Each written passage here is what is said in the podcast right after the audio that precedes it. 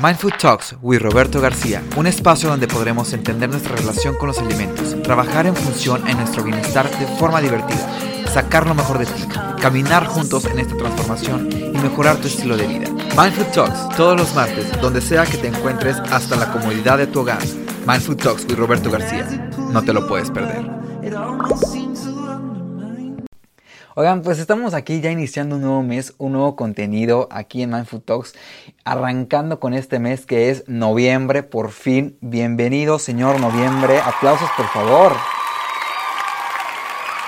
Y es que es aquí en este mes donde vamos a poner en práctica y en acción todo lo que hemos visto en estas últimas cuatro semanas en Mindful Talk sobre cómo eh, relacionarnos mejor con la comida y poder hacer esa introspección de por qué comemos como comemos y todo para ponerlo en acción y poderle darle las gracias al 2020 que no fue para muchos el mejor y poder recibir a lo que es el próximo año que es el 2021 y crear esas acciones de cambio para poder mejorar en nuestra calidad de vida. Así que yo los invito a que sigan escuchando este episodio de Mindful Talks porque no solamente va a estar padre, sino interesantísimo el tema de hoy que es no te comas tus emociones.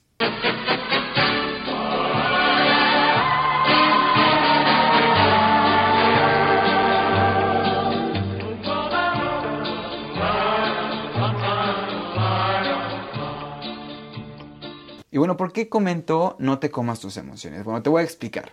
El ser humano, por naturaleza, basa su alimentación de acuerdo a dos tipos de hambre, que es el hambre física y el hambre emocional. Y es sumamente importante identificar y conocer el concepto de cada una de estas para saber en cuál es que estamos basando nuestro patrón de alimentación. Eh, primero voy a definirte lo que es el hambre física. El hambre física como tal y como su nombre lo indica son esas sensaciones eh, que sentimos en nuestro cuerpo, en nuestro físico, que vienen del estómago hacia nuestro cerebro y juega principalmente con dos hormonas, que es la hormona grelina y, la hormona leptina. La hormona grelina es conocida como la hormona del hambre y esta es producida por el estómago. Y lo que sucede es que esta hormona manda la señal de eh, vacío del estómago al cerebro diciéndole es hora de comer.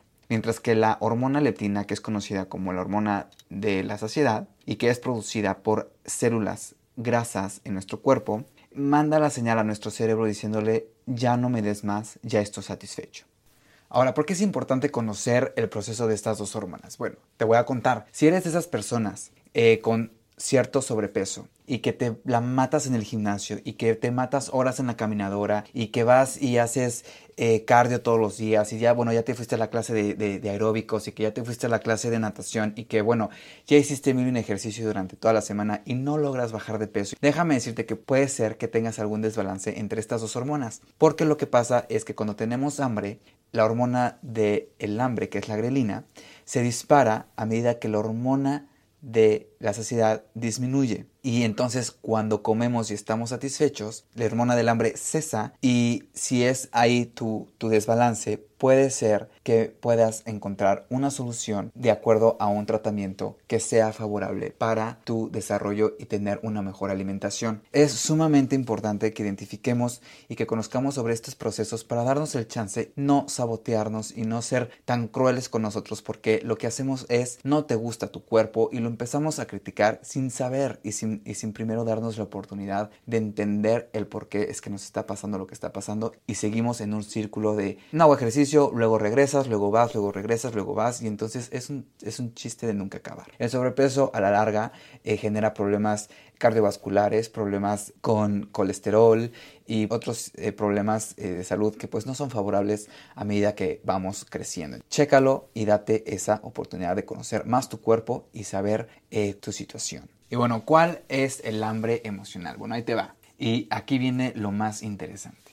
Porque el hambre emocional, como su nombre lo dice, es cuando basamos nuestra alimentación de acuerdo a nuestras emociones, nuestros sentimientos, nuestras sensaciones e incluso pensamientos. Y esto es porque eh, tratamos de saciar cualquier emoción que tenemos con el alimento. Es decir, de manera compulsiva matamos esa emoción y la calmamos con satisfacer nuestra necesidad de antojo. Por lo general, el hambre emocional nos lleva a comer eh, alimentos sumamente confortables con un alto contenido en grasas, carbohidratos y azúcares. ¿Por qué sucede este factor? Bueno, te voy a contar. Desde niños nos enseñan a calmar nuestras emociones con comida. O acuérdate tú y dime si no. Estabas llorando y lo primero que te decía tu mamá o tu abuelita, ven ya tranquilo, tranquilo, a ver, venga mi chiquito, mi chiquito bebé, y te daba la paleta, la galleta, el chocolate para hacerte sentir mejor, para hacerte reír, para ponerte contento. Pero nunca nos dijeron o nos enseñaron a lidiar con nuestras emociones. La mayoría de nosotros cuando fuimos niños fuimos educados a limitarnos con nuestras emociones y entonces a suprimirlas o a remediarlas con alimento. Y a medida que crecemos nos favorece más el actuar de manera compulsiva e ir tras el alimento porque es más cómodo el resolver de manera inmediata que asumir, entender y aceptar nuestras emociones. En capítulos anteriores en Mindful Talks yo te comentaba que era importante conocer nuestras emociones y aceptarlas para poder generar un cambio. Y es aquí la razón. Porque cuando aceptamos nuestras emociones y las enfrentamos, nosotros mismos podemos darnos la, oportunidad de conocernos más y poder entendernos y saber qué es lo que está pasando en lo más profundo de nosotros. Y entonces te vas a dar cuenta que no necesitamos cierto alimento para em, mejorar nuestro estado de ánimo o para mejorar eh, nuestra frustración, nuestro enojo, nuestra ansiedad o incluso nuestra alegría. Porque cuántas veces no, cansado y fastidiado, llega el fin de semana, llega viernes y entonces te pones feliz y ¿qué dices? Vámonos a celebrar, llevas a todos tus cuates de la oficina, te los llevas a un bar y dices vamos por unas chelas y no vas por una sino vas por todo el cartón de cervezas y al día siguiente amaneces con una resaca que dices no lo vuelvo a hacer. Y mentira, porque Claro que vuelve a ser, claro que vuelve, a suceder, porque no estamos conscientes de lo que está pasando con nosotros en ese momento. Ahora, puede ser también que de acuerdo a la actividad que hayas o estés realizando durante el día, se te venga la necesidad por comer alimentos altos en azúcares y carbohidratos, como algún jugo o alguna fruta. Y esto es normal porque esto es una necesidad física, ya que tu cuerpo ha consumido la suficiente energía que tenías guardada para poder realizar tus actividades durante el día. Ahora, como es una situación física, y dime tú si no, te ha pasado que estás repleto de trabajo, tienes correos por mandar, tienes, eh, estás en una junta o tienes un examen y estás estudiando o leyendo cualquier libro, te dices a ti mismo y dices, a ver Fernando, espérate, dame cinco minutos, deja termino lo que estoy haciendo y ahorita voy a comerme esa fruta o ese jugo que necesitas. Dime si no te ha pasado así. Pero cuando es una situación emocional, lo que sucede es que la emoción no te va a esperar. La emoción te llega de inmediato y no te va a dar la oportunidad de pensar y de ser conciencia en decir, ay, sí, Fernando tiene, tiene tanta chamba, me espero. No, no, no. Aquí es perdóname, pero necesito ese chocolate o esa, ese alimento que me satisfaga en ese momento y vas, así estés en la junta o así estés mandando los correos a tu jefe, los detienes y vas y te compras ese alimento que necesitas en ese momento. Entonces es muy importante identificar cuándo es que estás comiendo y qué es lo que estás comiendo para que puedas empezar a generar acciones que favorezcan tu relación con los alimentos. Y bueno, ya que supimos eh, el concepto y la definición de cada una de estas dos eh, tipos de hambre en la que basamos nuestra alimentación, es importante identificar la diferencia entre estas. Y esto te lo digo porque el 60% de nuestra alimentación la basamos en lo que es el hambre emocional. Y esto sin saber o sin darnos cuenta. Así que voy a empezar con la número uno. El hambre emocional siempre nos va a llevar a comer alimentos sumamente confortables, es decir, altos en azúcares, carbohidratos y eh, grasas. Mientras que el hambre física eh, nos va a dar la apertura a comer cualquier tipo de alimento, desde proteínas, carbohidratos y vegetales. Número 2. El hambre emocional siempre lo vamos a hacer de una manera eh, inconsciente, es decir, se nos viene a la mente el antojo por ese pastel de chocolate que tenemos en el refrigerador. Vamos, bajamos, lo abrimos y empezamos a comerlo y en cuanto menos lo esperamos, sas que nos los acabamos en una sentada. Mientras que con el hambre física siempre vamos a saber lo que estamos haciendo, siempre vamos a hacerlo de una manera consciente y disfrutando de lo que estamos haciendo en cada momento y en cada bocado. Número 3. Eh, el hambre emocional llega de una manera rápida, de una manera eh, sin avisar, mientras que el hambre física llega de una manera eh, sutil, de una manera suave, de acuerdo a cada actividad que hayas realizado durante el día. Número 4. Con el hambre emocional nunca te vas a sentir satisfecho. No importa lo que hagas, no importa lo que comas, cuánto comas, siempre vas a querer más aún y sintiendo esa sensación de lleno en el estómago. Mientras que con el hambre física es todo lo contrario. Siempre vas a saber cuándo es suficiente y siempre vas a saber decir ya no más, ya tengo esa sensación de lleno en el estómago y ya no puedo más. Número 5. El hambre emocional siempre es generada por nuestra mente, nuestras ideas. Es decir, el cerebro le comunica al estómago, se me antoja ese chocolate, necesito ese chocolate. Mientras que con el hambre física, el estómago le dice al cerebro, es hora de comer.